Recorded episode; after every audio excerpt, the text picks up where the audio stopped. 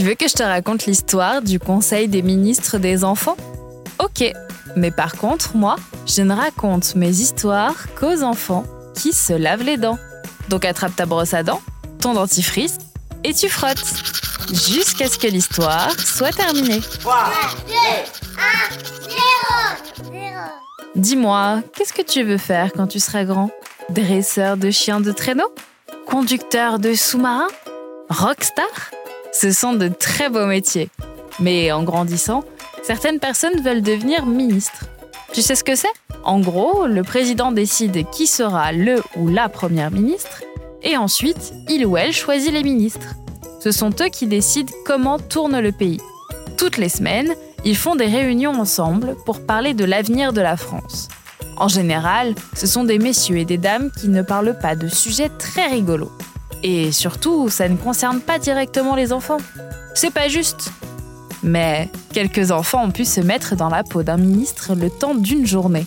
Ils étaient une vingtaine et ont présenté à la première ministre leurs idées pour la France. Bah oui, il a pas de raison que les enfants ne donnent pas leur avis. Et au moins comme ça, le gouvernement sait ce que veulent les enfants.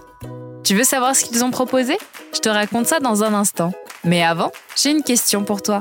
Tu te rappelles qu'il faut aller chez le dentiste au moins une fois par an? Normalement oui, je te le dis suffisamment souvent.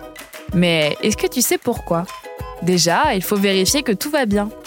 Mais si tu te brosses les dents bien deux fois par jour, ça devrait aller. Ensuite, le dentiste sait nettoyer les dents en profondeur. Avec ta brosse à dents, tu ne peux pas bien laver entre les dents. C'est normal.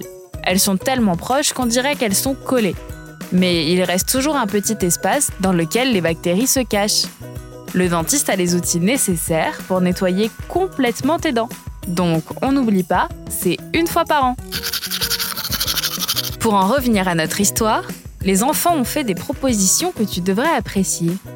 Il y en a un qui aimerait une journée par an où les enfants ont le droit de venir à l'école en pyjama.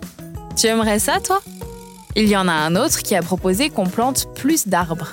Il a dit qu'on en coupait trop et que ça avait des conséquences sur les animaux. Et que s'il n'y a plus d'animaux, c'est la fin de l'histoire. Et il a raison. Les arbres sont super importants. En plus d'être beaux, ils fabriquent de l'oxygène, servent de maison aux animaux et font de l'ombre quand il fait trop chaud. T'aurais proposé quoi, toi? Bon, montre-moi un peu tes dents. Fais A.